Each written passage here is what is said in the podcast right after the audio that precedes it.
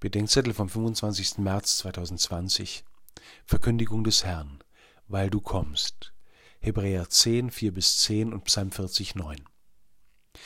Irgendwann Anfang 2000 stocke ich beim Stundengebet mitten im 40. Psalm. Siehe, ich komme. Nun ist das keine besonders tiefe Aussage, aber in dem Moment war mir damit der Psalm und mein Leben zusammengefasst, dass Gott nicht etwas von mir wollte, Opfer, sondern mich, und dass mein Leben von ihm angenommen war, dass er mir ein Gehör gegraben hatte, und ich in seinem Wort meine Geschichte mit ihm zu hören begann, dass mit ihm mein Leben lebendig wird und ich davon reden soll. Kurz vor der Priesterweihe war das auch das Wort des Frischverliebten, gerade aufgebrochenen, der Christus und mit Christus die Kirche und die Menschen lieben und für sie da sein wollte.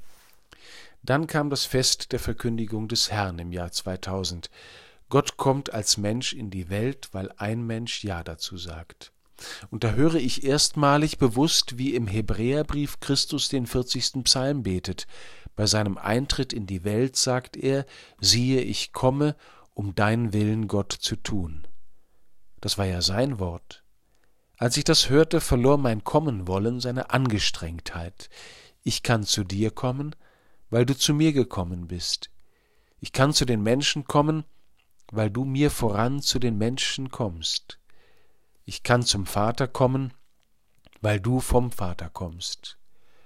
Bei meiner Priesterweihe war das dann mein Wort, siehe, ich komme, aber eigentlich war es sein Wort, ich hatte es mir nur zur Antwort geliehen.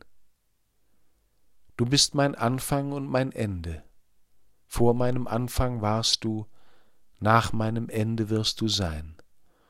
Und dazwischen, gestern, heute, morgen, bist du im Kommen, gibst du das Leben, gibst du dich selbst.